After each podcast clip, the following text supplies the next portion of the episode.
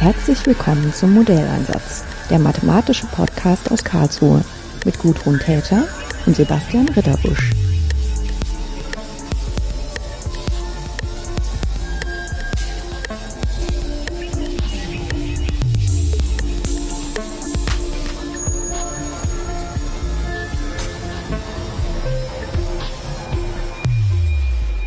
Schönen guten Tag, Ann Schumann. Du bist ganz neu in unsere Arbeitsgruppe gekommen und typischerweise überfalle ich die Leute dann nicht gleich und will ein Gespräch mit ihnen machen, weil die ja erst was rausfinden wollen, über das sich das dann lohnt zu sprechen. Aber du hast ein Studium gemacht an der TU Braunschweig, das mich sehr interessiert. Das heißt Computational Sciences in Engineering. Und ähm, da haben wir direkt ausgemacht, dass es sich lohnt, äh, darüber schon mal ein Podcastgespräch zu führen. Ähm, vielleicht als erste Frage, ähm, wenn man so ein Studium macht, Computational Sciences and Engineering, dann ist ja völlig klar, dass das irgendwie zwischen unterschiedlichen Standpunkten liegt. Also sowas mit äh, Mathematik hat es auf alle Fälle zu tun, weil es computational ist.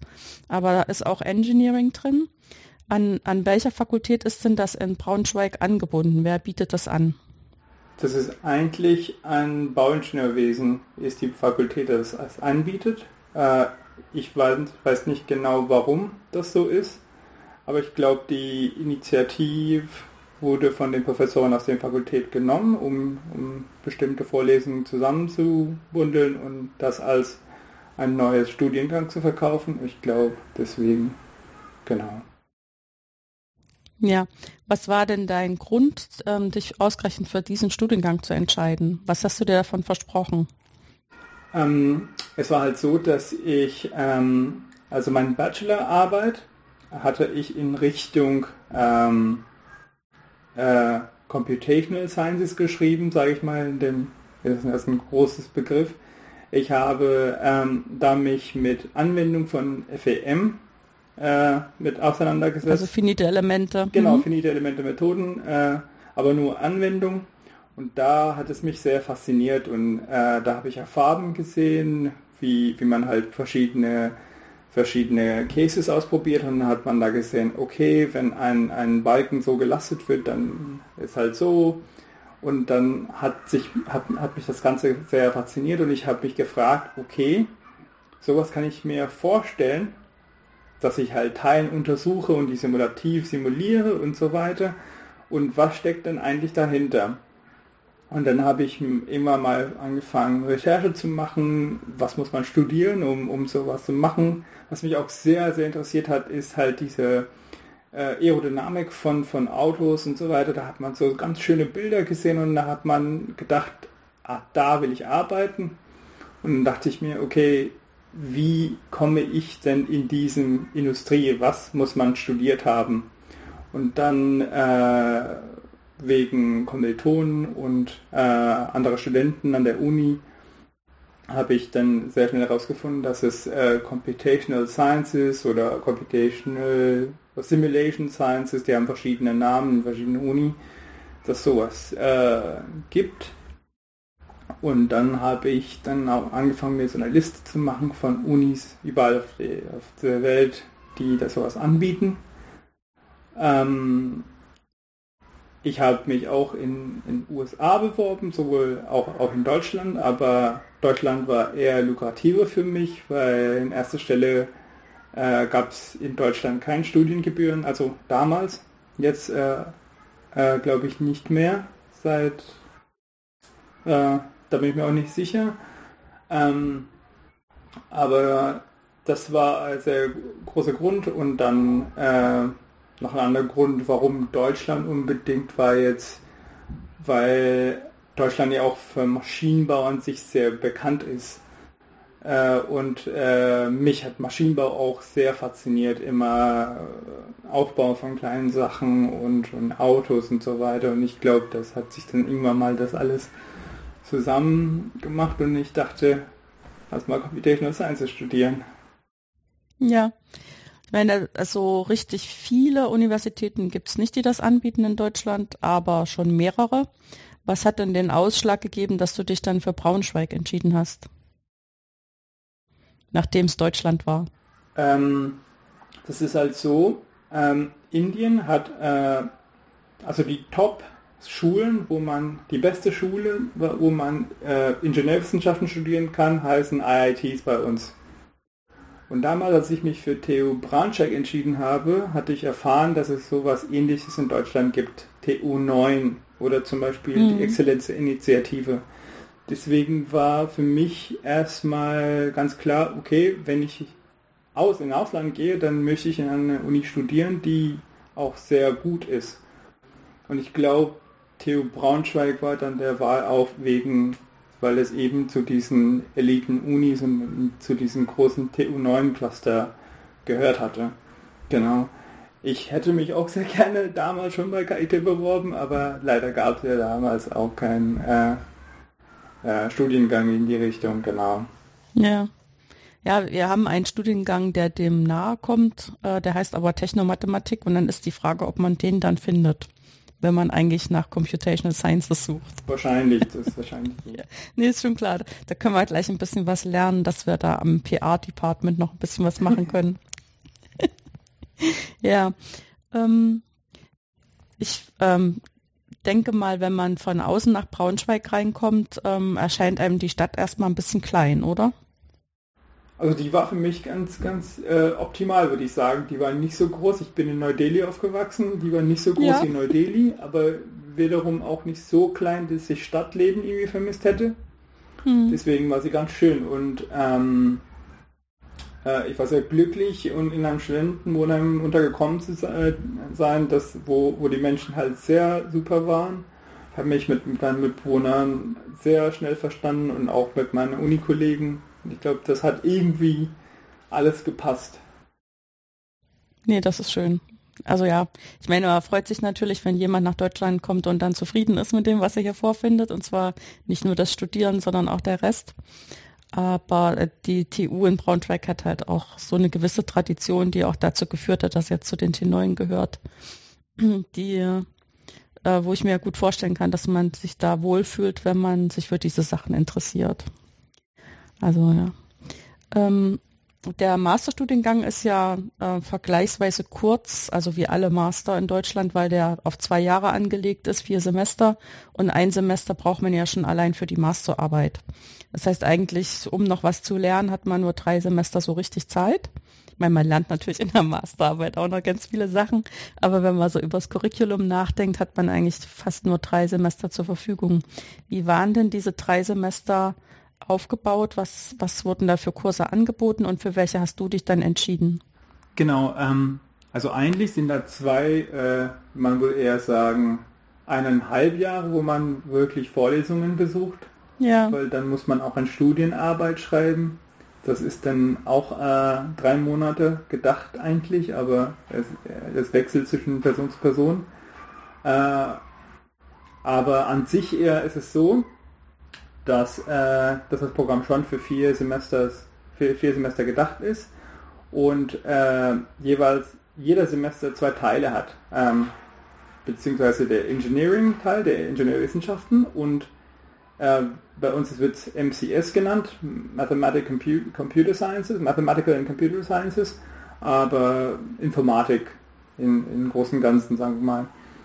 Und dann im ersten Semester verbringt man ähm, Pflichtveranstaltungen zu besuchen, woraus man auch natürlich wählen kann, aber das sind so zum Beispiel Sachen so wie Fluiddynamik, in, Ingenieur, in, in Ingenieurwissenschaften darf man Fluiddynamik, Thermodynamik und so weiter besuchen und bei mathematischen oder Informatikteil hat man partiell differenziale Gleichungen, ordinär differenziale Gleichungen, also Einstieg in diesen, in diesen Fächern. Hm. Äh, lineare Algebra, Genau. Und dann im zweiten und dritten Semester darf man dann halt elektive Kursen machen, auch geteilt zwischen Ingenieurwissenschaften und Informatik. Und in Ingenieurwissenschaften, ich habe mich damals, weil ich mich, wie vorhin gesagt, für Aerodynamik und so weiter interessiert habe, habe ich mich sehr tief mit numerischen Methoden in Aerodynamik habe ich mich ähm, äh, sehr tief beschäftigt. Da, ich habe da ähm, Vorlesungen gehört, die von weil DLR da auch in der Nähe ist, war, fand ich, dass, dass es halt auch sehr eine sehr gute Möglichkeit ist, von denen, die das halt auch täglich als Arbeit ausüben, von denen zu lernen und das war halt sehr gut, fand ich. Also das war halt dann im zweiten, dritten Semester elektive Kurse, aber dann das kann man, da kann man alles Mögliche machen. Zum Beispiel, weil ähm, es auch so gedacht, dass dieses Studiengang nicht nur für Maschinenbauer ist, sondern man kann vier Richtungen nehmen. Entweder, wenn man im zweiten, dritten Semester kommt, dann kann man Maschinenbau äh, an, an Ingenieurwissenschaft, als Ingenieurwissenschaft studieren und dann könnte man Elektivkursen in in Electrical Engineering studieren oder halt sich mit komplett mit Informatik begeben oder auch Bauingenieurwesen, weil es ja eben auch von der Fakultät kommt. Und zweiten Semester hat man dann auch auf die Prinzipien, dass in mathematischer Seite hat man auf die Prinzipien, dass man in den ersten Semester gelernt hat, drauf gebaut. Zum Beispiel, wir hätten, äh, was ich sehr, sehr interessant fand, war, war äh, Scientific Computing. Ähm, es gab äh, Visualization of äh, Scientific Computing und so weiter. Und dann im vierten und fünften Semester dürfte man In-Depth Courses nennen wir die äh, nehmen. Und da hat man dann halt die Elective Courses oder die, die Informatikseite, denen man halt besonders gefallen ist. Und die hat man dann nochmal neue, also die, die, die zweite Vorlesung oder die Advanced Vorlesung davon besucht. Genau. Und dann, ähm, wie gesagt, das war dann halt diese vier Semester und dann halt Studienarbeit und eine Masterarbeit. Ich habe es ganz so gemacht, äh, wie es in dem Plan geschrieben war. Äh, eine Semester, ein Semester habe ich ein bisschen länger genommen, weil ich unbedingt meine Masterarbeit in Industrie schreiben wollte. Und ich habe sehr schnell verstanden, dass mit meinen englischen Bewerbungen komme ich nicht durch. Äh, also habe ich mir ein Semester genommen, wo ich äh, paar Elektivkurse besucht habe, die mich besonders interessiert hatten, aber wofür ich keine Zeit hatte. Habe an der Seite Spanisch gelernt, wo ich dachte, okay, wenn ich, wenn ich jetzt Deutsch ein bisschen schnell lernen könnte, kann ich wahrscheinlich auch Spanisch lernen.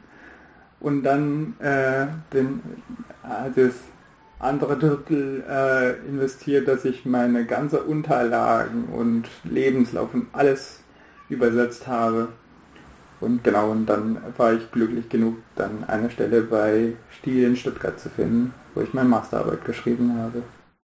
Hm. Ich meine, das kann ich ähm, tatsächlich, ähm, ja, ich meine, ich habe natürlich jetzt nicht deine Erfahrung, weil ich Deutsch als Muttersprache habe und mich natürlich meistens Deutsch beworben habe. Aber ich äh, habe das auch schon von anderen gehört, dass das in der deutschen Industrie tatsächlich immer noch alles sehr so ist, dass es wichtig, als wichtig angesehen wird, dass jemand sich im Deutschen einbringt. Ne?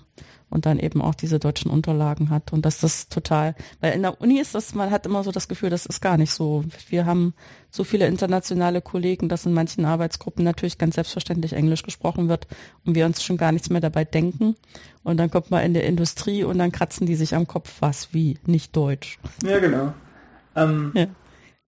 ja, also wahrscheinlich war es auch Ungeduld, weil ich ein paar hm. Absagen bekommen habe und dann irgendwann mal ja. gedacht habe, was, was fehlt denn?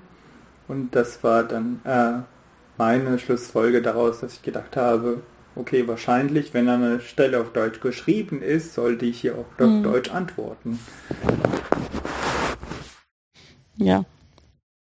Ähm, war dann der, also ich meine, es ist ja so ein gewisser kultureller Unterschied, wenn man an der Uni anfängt jetzt mit deinem Masterstudiengang, aber du bist ja dann für deine Masterarbeit auch wieder ins Unternehmen gegangen. War das äh, auch nochmal ein großer Kulturwechsel für dich? Also wie dort Wissen erarbeitet wird, wie man zusammenarbeitet, wie man so ein Problem äh, formuliert und dann darauf hinwirkt, dass du auch die Möglichkeit hast, das zu lösen in der kurzen Zeit? Ähm, also auf einer menschlichen Ebene auf jeden Fall, weil ich bin von Norddeutschland zu Süddeutschland gewechselt. Stuttgart, ja, das stimmt. Äh, da habe ich jetzt gar nicht dran gedacht, aber das genau, stimmt natürlich. Auf einer ja. menschlichen Ebene war schon, schon, hat es ein bisschen gedauert, bis ich die Sprache und Kultur äh, so ein bisschen äh, näher kennengelernt habe. Aber das war auch sehr faszinierend, wo ich dachte, äh, hier, also das, die, die Unterschiede, wie, wie, also selbst der Dialekt und so weiter. Also es ist halt nicht so, dass jeder da Dialekt geredet hat, aber es ist halt schon im Alltag, ist es, ist es aufgefallen, ah, ich bin woanders. Ähm, aber bei der Arbeit, ähm, es ist schon anders gewesen, äh, aber ich hatte davor keine Arbeitserfahrung. Also ich, ich habe bis dann ja nur studiert gehabt, deswegen war es für mich auch, dass ich unbedingt in Industrie meine Masterarbeit schreiben wollte, ähm, weil ich bin direkt von Schule zu Bachelor zu, zu Master äh, gestiegen, alles in Regelzeit gemacht und irgendwann mal dachte ich mir, hm, ich habe jetzt gar keine Industrieerfahrung. Ähm, natürlich, äh, ich, also so, so stelle ich mir vor, ich mache das am, am, am liebsten, wenn ich ein Problem habe, gehe ich zurück auf meine Notizen. Äh, aber das hat, das hat mir so Industrie ein bisschen gefehlt, weil da sind vorgeschriebene Prozesse manchmal. Und dann arbeitet man sich ein. Und die, diese Prozesse sind sehr robust, ja. Aber das war halt ein bisschen neu für mich, dass es, dass dieses, ich könnte auf meine Grundlagen nicht zurückgehen. Wobei, ich muss sagen, bei meiner Masterarbeit hatte ich sehr, sehr, sehr viel Freiheit. Äh, und da dürfte ich äh, so das planen und das machen, was ich wollte, weil ich sehr tolle äh, Betreuer hatte. Ähm, aber ich habe dann auch danach gearbeitet und dann ähm, äh, es ist so, dass ich dann äh, mich in die Situation fand, wo ich irgendwas schnell machen muss oder unbedingt jetzt komplett zurück auf meine Grundlagen zurück muss und das alles wieder lesen muss. Natürlich hätte ich das in meiner Freiheit, also Freizeit machen können, aber das ist einem so ein bisschen schwer gefallen. Ja, ich meine, es ist ja auch immer so, also man kann ja dann auch nicht von einem Unternehmen auf alle möglichen Unternehmen schließen. Das ist halt die persönliche Erfahrung, die man dann dort gemacht hat und auch ganz konkret in der Arbeitsgruppe. Aber tatsächlich ist ja auch so ein bisschen der Spirit von so einem Unternehmen, den spürt man dann schon auch, wenn man von außen reinkommt, worauf so Wert gelegt wird. Ob es eben zum Beispiel sehr hierarchisch ist, sozusagen immer einer vorne bestimmt, was gemacht wird, oder ob es äh, sich mehr besprochen wird, wie weit die Pläne im Voraus so gehen. Und äh, das hat ja über eine gewisse Zeit dann auch Auswirkungen darauf, wie die anderen Leute, die schon länger im Unternehmen sind, dann auch auf Probleme sehen und welche sozusagen, was sie sich trauen, in Anführungszeichen, äh, anzufangen aus eigenem Interesse und aus eigener Initiative und wo sie immer erstmal nachfragen, ob das so okay ist oder nicht. Ne? Genau, also ganz sicherlich, aber ich wollte nicht auf den Punkt gehen eher, ich wollte wahrscheinlich eher damit ausdrucken, dass man, ich das Gefühl habe persönlich, dass man in, an der Uni eher mehr Zeit hat. Okay. Ich, ich, hab, ich habe eher mehr Zeit gehabt in der Uni, mich mit Sachen zu beschäftigen, wo ich gedacht habe, ah, das ist ja interessant. Obwohl es wahrscheinlich wirtschaftlich nicht interessant war. Äh, ja. Ja, wobei das ich sehe das immer so als mittelfristig zahlt sich das dann aus, ne? Weil man hat dann einfach andere Sachen gelernt, die einem dann irgendwann mal zu Pass kommen, wo man das jetzt noch gar nicht abschätzen kann. Ne? Ja, ich bin da auch immer so ein bisschen am Verteidigen von dem, wie wir zum Beispiel auch Mathematikstudium aufbauen, weil viele dann immer sagen, viele Aspekte von dem, was sie in ihren fünf Jahren Mathematik an der Uni gelernt haben, haben sie natürlich genau so später nie wieder benutzt. Also irgendwelche konkreten Algorithmen oder irgendwelche Strukturen wie Körper oder Gruppen. Aber was sie natürlich später davon brauchen, ist, dass sie sich erinnern, wenn sie ein Problem sehen, ah, das habe ich in dem und dem Kontext schon mal gesehen und dann nachgucken können und dann wissen, wie sie sich das erarbeiten können. Und das hat man eben an unterschiedlichen Beispielen im Studium alles schon mal trainiert und kann das dann später. Und das ist das Wichtige, was man aus dem Studium mitnimmt. Ähm, um welches Thema ging es denn in deiner Masterarbeit, soweit du das hier sagen darfst und keine Geheimnisse verrätst? Ähm, es, also in meinem äh, Masterarbeit äh, ging um die Optimierung von einem Motor, äh, mhm. von, einem, von einem Einlasskanal von einem Motor, äh, das schon bei dieser Firma war. Ich glaube, äh, ich weiß gar nicht, wie viel ich davon erzählen darf, aber das war auf jeden Fall äh, die Anwendung. Ich, ich kann jetzt dann halt erklären, was ich dann da angewendet habe. Ich habe CFD benutzt, äh, mhm. um, um diesen Einlasskanal eben zu äh, simulieren.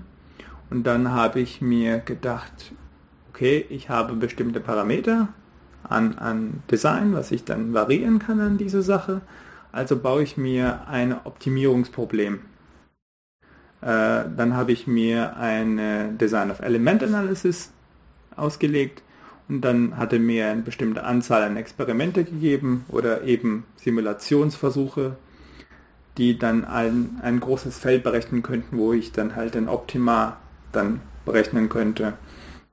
Aber im Nachhinein ist es mir nicht gelungen, weil im Nachhinein hat sich herausgestellt, dass äh, was ich eben äh, was ich eben äh, optimieren wollte, äh, äh, im Rahmen von was äh, was hergestellt werden kann, nicht möglich ist. Okay, da war sozusagen noch eine versteckte Randbedingung in deinem Optimierungsverfahren, die du nicht wusstest explizit. Weil das, das kann ich verstehen. Genau, genau, ja, so ja. ungefähr. Mhm.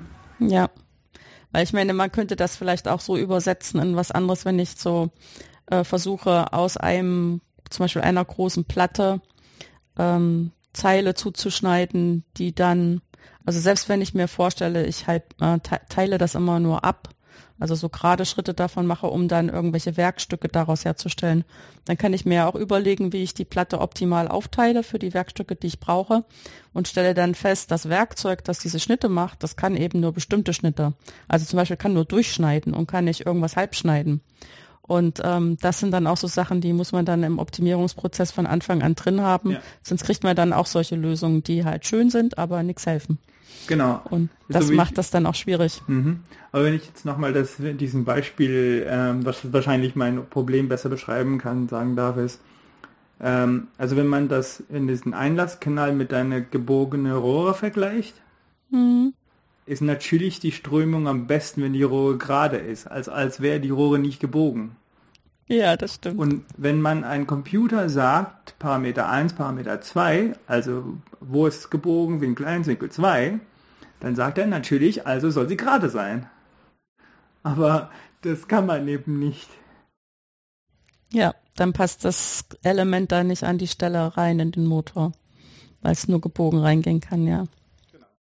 Ja, aber ich finde, das ist letztendlich auch so eine Lehre, die man dann aus so einer äh, praktischen Arbeit dann auch mal mitnimmt. Ne? Auf jeden Fall. Dann, ja, was man so in der Uni nicht so gut beibringen kann, weil das auch die eigene Erfahrung braucht.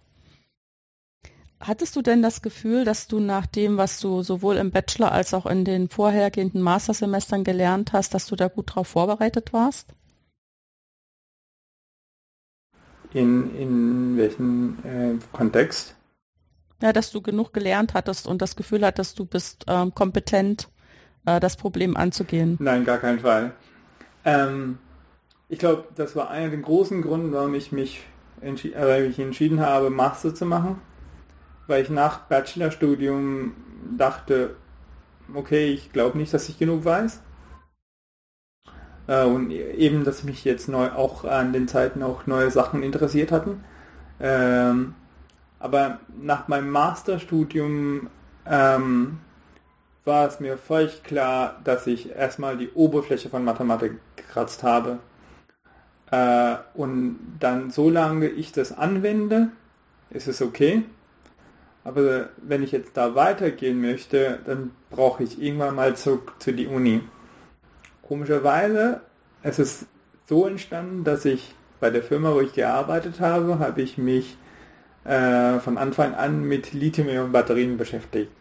Mhm. Äh, aber nicht äh, mit die skal aufgelöste Simulation, die wir bei unserer äh, Gruppe, äh, Simulations, äh, Forschungsgruppe machen, sondern zum Beispiel CHT-Berechnungen, ähm, äh, Conjugated Heat Transfer und, und, und, also die Zelle als einen groben Klotz zu be betrachten, als, als thermisches Problem zum Beispiel zu sehen oder die Innenströmung von einem Batteriepack zu simulieren. Und da äh, hat, hatte ich das Glück, sage ich mal, dass ich auch in Kontakt war mit der Abteilung, die sich intensiv mit Batterietesting und so weiter beschäftigt haben. Und da habe ich sehr schnell gemerkt, von diesem Bereich habe ich keine Ahnung. Und da würden auch nur noch mathematische Modelle ben, äh, benutzt. Also ich, äh, da, da, da, ist auch nichts, äh, Da war, was ich nicht verstanden habe, war nicht nur den elektrischen, elektrisch ähm, Ingenieurwissenschaften-Teil, sondern auch die Mathematik-Teil, die die da angewendet haben. Und ich dachte, ah, ich habe es gelernt, aber ich will das auch hier anwenden. Und dann ist es dabei entstanden, dass ich mir dachte, okay, ich will auch diese Prinzipien irgendwie lernen und dann dadurch, dass ich auch überzeugt bin, dass äh, E-Mobilität auch unsere Zukunft sein wird, habe ich mich dann auch für unsere äh, Forschungsgruppe entschieden und das war auch der Punkt bei, nach Master, nach zwei Jahren Job, dass ich gedacht habe, ich weiß nicht genug, ich will noch weiter und dann will ich jetzt auch nicht eben mich beschäftigen mit, was ich bis jetzt gemacht habe, sondern ich will weiter lernen, so wie funktioniert eine Batterie. Hm. Ja, das ist der Aspekt, den ich am Anfang gar nicht verraten hatte, dass du natürlich im CMET graduierten Kolleg bist, weil ich einfach gesagt habe, du bist in unsere Gruppe gekommen. Hätte das auch alles Mögliche sein können. Irgendwas, was mit Strömungssimulation zu tun hat. Aber natürlich, du bist jetzt ähm, auf der Reise, äh, was rauszufinden über die Prozesse, die in Batterien ablaufen. Genau. Genau, in der verfahrenstechnischen Seite. Äh, ich meine, ähm, also da, sorry, dass ich dich unterbreche, aber ähm, ähm, ich würde nicht die, glaube ich, nicht die so weit in die verfahrenstechnische Seite gehen, wenn ich das, wenn ich von meinen. Nee, nee. Es ist nur also sozusagen in meinem Kopf ist das so, das ist ja so ein übergreifendes Projekt. Und da gibt es halt die Chemiker und die E-Techniker und die Materialleute und die Verfahrenstechniker und die Mathematiker. Und die Gruppe Nürschel, die ist halt bei mir eingetaktet unter ja, den klar. Verfahrenstechnikern. Und so musste ich das jetzt für mich nochmal äh, ein bisschen schärfen, was ich gesagt habe. Ja, ich meine, es haben ja alle gemein, egal an welcher Stelle die jetzt angebunden sind in dem graduierten Kolleg, dass die, also außer die wenigen, die Experimente machen, die es auch gibt, aber die anderen, die müssen halt alle Computersimulationen machen für unterschiedlichste Sachen. Und das ist auf alle Fälle ein gemeinsames Thema. Und da bist du ja durch das, was zumindestens, was du mir jetzt über dein Masterstudium und deine Zeit im Unternehmen erzählt hast, ja bestens auch vorbereitet. Und wenn dir das Spaß macht, dann wird das auf alle Fälle auch Spaß machen, in der Gruppe sowas weiterzumachen. Genau. Wie war denn das organisiert mit dem Studium in Braunschweig mit der Sprache? Weil die Sprache hat man jetzt schon mal im Unternehmen, aber in der Uni ist das ja auch immer so ein großes Thema, ob man die Kurse jetzt Deutsch oder Englisch anbietet und was das dann für Auswirkungen hat. Deswegen frage ich da mal neugierig nach. Ähm, also im ersten Semester, äh, alles, was in Richtung Mathematik angeboten wurde, war Englisch. Äh, aber ich bin mir nicht sicher, wahrscheinlich lag es nur am Institut für angewandte Mathematik, äh, äh die das so dann angeboten haben, äh, oder weil es eben auch ganz viele internationale Studenten bei uns waren. Ähm, deswegen, oder in den Vorlesungen waren, deswegen haben sie dann entschieden, okay, das machen wir auf Englisch. Aber mhm. wenn man halt in diesen äh, In-Depth-Courses gegangen ist, wo man zu zweit oder zu dritt war und Rest halt, ich habe ja ganz viele Aerodynamik-Vorlesungen mitgemacht und da waren ausnahmsweise nur Luft- und Raumfahrttechniker bei mir und äh, Theo Braunschweig ist auch sehr bekannt für Luft- und Raumfahrttechnik und äh, da hat man, hat man abgestimmt. Da hat der Professor gefragt, äh, wollen Sie die Vorlesung auf Englisch haben oder Deutsch? Und man dürfte sich melden. Und da, aber da hatten sich immer Kompromisse ge gegeben. Also wenn es so war, dass die, dass die Vorlesung auf Deutsch gehalten wurde, dann hat der Prof bei der nächsten Vorlesung der Recap auf Englisch gemacht. Äh, und ich dürfte großenteils alle meine Klausuren auf Englisch schreiben, obwohl die Fragen auf Deutsch waren. Ähm, also man wurde sehr, sehr gut unterstützt. Äh, mhm. Sowohl von, von, von unserer Abteilung als von anderen Institut. Es, also wenn man irgendwas unbedingt machen wollte, dann wurde einem die Wege geleitet, dass, dass man das gemacht hätte. Ja. Wie viel hattest du denn vorher Deutsch gelernt, bevor du dann nach Braunschweig zum Studieren gekommen bist? Ähm, Und da gab es da vielleicht sogar irgendwelche Auflagen, das gibt es ja auch manchmal. Ähm, genau, äh, ich habe bis B1 studiert. Ähm, also ich habe mich, sobald ich äh, die Stelle hatte, so, sobald ich äh, die Zulassung hatte, habe ich mir gedacht, okay, ich will Deutsch lernen. Äh, und dann habe ich mich bei Goethe-Institut angemeldet in Neu-Delhi Und da habe ich mich in einen Intensivkurs angemeldet, wo man dreimal die Woche drei Stunden pro äh, Sitzung äh, an, an, an Kurs hatte. Und da haben wir aber nicht nur zum Beispiel Lernmaterial irgendwie aufwendig, auswendig gelernt, sondern wir haben Filme geschaut und Podcasts gehört eben und ähm, das, das, war, das war sehr gut gemacht, fand ich. Das Goethe-Instituts machen echt äh, eine Spitzenarbeit da. Ja, und ähm, die, du hast eben schon angedeutet, dass die Gruppe der Studierenden in dem Studiengang auch tatsächlich ähm, sehr international gemischt war. Wie sah denn das in deinem Jahrgang so ungefähr aus? Was waren denn noch für andere Länder vertreten? Das, das ist sehr witzig irgendwie. Irgendwie sind da ganz viele Leute aus Indien. Ähm, genau Grund weiß ich auch nicht, äh, aber äh, aber das ist auch sehr witzig, weil ich ja eben aus Nordindien komme. Und da waren auch ganz viele Leute aus Süd, Süden von Indien und Westen von Indien. Also von dem her, weil eben das Land so groß ist, hat sich das auch angefühlt, als wäre es eine internationale Truppe gewesen. Äh, aber da war auf jeden Fall jemand aus USA, da war jemand aus Spanien, da war jemand aus Aserbaidschan. Genau, das war schon, schon gut gemischt.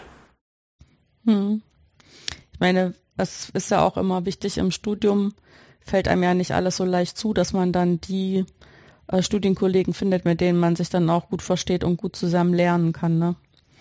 Deswegen ist so, ich meine, klar, das eine ist die Atmosphäre auch in der Gruppe, die ist auch nicht ganz unwichtig. Aber ich finde, das ist schon, also ist eine wichtige Sache, mit wem man dann zufällig in dem selben Jahr ist, dass man sich da so ein bisschen beistehen kann. Ja. Ähm, also bei, bei uns teilt es sich sehr schnell auf. Bei, beim, schon bei zweiten Semester hatte ich kaum noch Vorlesungen äh, mit mehr als fünf andere Kommilitonen, mhm. weil die Interesse eben so äh, auseinander waren oder und, und man, man, so viel Wahl hatte und deswegen ähm, hat man sich dann eher sich mit den Leuten getroffen, die halt in Vorlesungen waren, egal welcher Studiengang. Genau. Ja, ist klar. Genau. Aber ich meine, das ist ja letztendlich auch eine gute Übung, weil die dann auch wieder ein bisschen einen anderen Blick auf dasselbe Fach haben, weil sie einfach ein bisschen anderen Hintergrund haben. Das ist zumindest das, was ich immer wieder feststelle. Da lernt man ja auch davon. Ich meine, jetzt in dem ähm, Sie-Mit-Kolleg hatten wir ja schon die erste Veranstaltung, wo auch die neuen Studierenden und die alten Studierenden sich so ein bisschen den Staffelstab übergeben haben.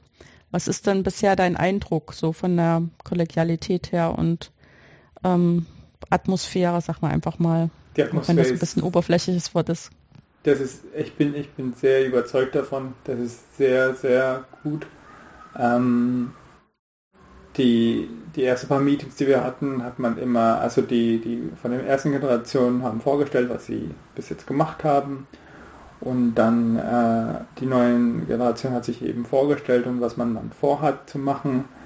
Und dabei ist schon, wir hatten letztes Mal ein Treffen, wo wir überlegt haben, was, wo konnten halt äh, Schnittstellen sein zwischen die erste Generation, zweite Generation oder innerhalb von die zweiten Generation, weil die erste Generation das Gefühl hatte, dass die eben am Anfang nicht so gut kommuniziert hatten. Und, aber ähm, äh, das, das ist, äh, das war, ich fand, dass diese Aktion sehr gut dass man halt eben auch, weil wir, wie du vorhin auch gesagt hast, dass wir alle, das Endziel ist sehr ähnlich bei uns allen. Wir sim versuchen simul simulative Methoden, äh, also wir benutzen simulative Methoden, um Lithium, also Verfahren in lithium Batterien irgendwie zu simulieren.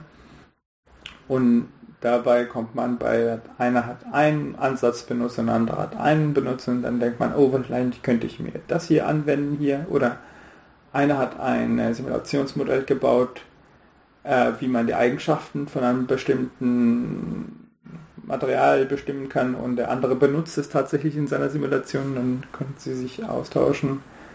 Ähm, wovon ich sehr überzeugt bin, auch das äh, ist äh, zum Beispiel, als ich in der Industrie gearbeitet habe, an, an Informationen von einer Zelle ranzukommen, so wie Materialeigenschaften oder sowas war sehr, sehr, sehr schwierig, war es auch teilweise unvorstellbar.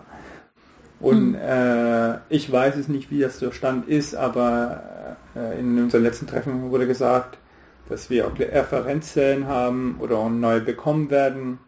Die werden doch auch ähm, geöffnet und dann teilen werden zwischen diejenigen, die Experimente Teil davon machen, verteilt. Und äh, wir haben auch sehr interessante Messmethoden, äh, der, womit wir die, die, die Zellen charakterisieren können. Und da bin ich sehr gespannt, äh, wo ich dann halt eventuell so eine Information finden kann, dass ich in meine Simulation einfließen lasse. Weil man will ja eher zu den Realitäten näher kommen oder was man eben simulieren möchte, erstmal charakterisieren, was es ist und dann halt am besten möglich den äh, irgendwie in seinem Simulation anbauen. Und da bin ich sehr gespannt, äh, was denn so rauskommt. Hm. Ich hatte jetzt selber auch das Gefühl, ich habe ja das von Anfang an mit begleitet, dass wir uns zwar, als wir das beantragt haben, natürlich auch genau überlegt haben, wie die unterschiedlichen Projekte da äh, zusammenkommen, auf der, also sozusagen theoretisch zusammenkommen, also wie wir es uns vorgestellt haben. Aber die Gruppe der, ähm, die dann wirklich diese Promotionsprojekte angehen, die wurden ja zu unterschiedlichen Zeiten eingestellt, je nachdem, wann man halt jemanden gefunden hat, der da passt und sich dafür interessiert. Und diese Gruppe musste halt auch erst ein bisschen zusammenwachsen. Und das kann man von außen auch zwar ein bisschen begünstigen, aber man kann es nicht erzwingen. Hm. Und ihr als zweite Generation, ihr profitiert jetzt schon ein bisschen davon, dass die sich sehr gut gefunden haben und euch jetzt mit ins Boot holen können, weil die zum großen Teil noch da sind und jetzt erst in der Phase sind, dass sie die Promotion wirklich abschließen können. Mhm. Also die haben halt nicht das wirklich in drei Jahren wie man sich das immer so vorstellt, zack, fertig, alle weg, mhm. sondern die sind jetzt also als Assoziierte noch dabei und sind jetzt gerade so im Finish, äh, dass das alles fertig wird und veröffentlicht wird und so. Und ich glaube, das ist jetzt tatsächlich eine gute Situation für euch als zweite Generation. Auf jeden Fall. Ihr kommt dann bestimmt auch viel schneller ins Thema rein, weil ihr einfach diesen Push habt. Auf jeden Fall. Vor allem hat man auch einen Ansprechpartner, obwohl man ab und zu mal äh, den Gefahr hat, den einen sie auf die Nerven zu gehen aber man hat immer so einen Ansprechpartner. Äh, das finde ich sehr, sehr gut. Ähm, das war ein sehr leichter Einstieg für mich. Es ist oder ist es immer noch, mhm. ähm, weil eben die Person in der ersten Generation, das es vor dir gemacht hat, äh, eben sehr umfassend mit dem Thema beschäftigt hat. Ja. Ähm, und dann ähm, kannst du doofe Fragen stellen. Ja, ja. Ich meine, die können sich ja auch noch erinnern, wie es ihnen vor drei Jahren gegangen ist. Genau. Und äh, können das bestimmt gut verstehen. Ähm, vielleicht noch eine Frage. Du hast ja jetzt in Deutschland in Braunschweig länger verbracht, in Stuttgart länger verbracht. Wie fühlt sich denn da jetzt Karlsruhe im Vergleich an? Ähm, ich muss zugeben, ich habe leider nicht so viel von Karlsruhe sehen können, weil eben wir ja äh, Einschränkungen wegen Corona haben. Das stimmt, ja. Ähm, aber so viel ich von Karlsruhe gesehen habe, gefällt mir sehr. Äh, ich mag äh, Fahrrad zu fahren und äh, das hat man in Stuttgart nicht so machen können, weil es eher auch eine große Stadt ist. Ähm, ja. Unterschiedliche Gründe in Stuttgart sprechen gegen das Fahrradfahren, ja. Genau. und und in Braunschweig war es auch genauso, wie, wie ich am Anfang gesagt habe, das war eben irgendwie so optimal für mich, nicht so klein, nicht so mhm. groß. Äh, und ich glaube, ich bin eher auch so ein Mensch, der sehr gerne unter Studenten ist oder ich bin eher so ein Uni-Mensch, deswegen gefällt mir Unistädten auch sehr. Und deswegen gefällt mir bis jetzt, gefällt mir Karlsruhe sehr, sehr mhm. gut, muss ich sagen. Ja, das wird so ähnlich sein wie in Braunschweig, dass man halt so einen wirklich spürbaren Prozentsatz an Studierenden hat. Also wenn man halt 300.000 Einwohner hat und allein, weiß ich, 25.000 hier von der, vom KIT, äh, das, das merkt man im Stadtbild. Das ist einfach so. Genau, genau, genau. Und merkt man auch an der Atmosphäre und was man dann für Möglichkeiten hat, was zu machen. Hm. Genau, das merkt Kann man sehr schnell in, in wie, wie die Stadt sich so bewegt, was für Restaurants das sind, was für Möglichkeiten was verschiedene Sachen kosten. Ich habe irgendwie das Gefühl, dass irgendwie Karlsruhe auch wahrscheinlich ein bisschen billiger ist als Stuttgart. Also nicht mhm. an alles, aber das sind auf jeden Fall wahrscheinlich mehr Möglichkeiten für Studenten. Oder wahrscheinlich habe ich mich auch nur neben der Uni bewegt und dann denke ich, ah, okay. nee, das ist schon okay. Das ist ja auch wichtig, um sich wohlzufühlen, dass man das Gefühl hat, man kommt gut klar. Ne? Mhm. Gut. Dann bin ich ja schon mal ganz gespannt, wenn wir dann, weiß ich, in zweieinhalb, drei Jahren das nächste Gespräch führen, was du dann in deinem Promotionsprojekt rausgefunden hast. ja. Und bedanke mich ganz schön, dass du dir heute die Zeit für das ausführliche Gespräch genommen hast. Danke, ich danke mich auch äh, bei dir. Ähm, ich weiß nicht, wie gut Deutsch ich jetzt die letzte Dreiviertelstunde geredet habe. Ich, hab, ich bin mir ganz sicher, dass ich ein paar komische Artikel hier und da äh, gesagt habe, aber ich habe mein Bestes gegeben. Es hat mich sehr gefreut, ähm, über meinen Studiengang in Braunschweig oder so generell äh, über mein Leben oder Aufhalt in Deutschland zu reden. Vielen Dank. Gut.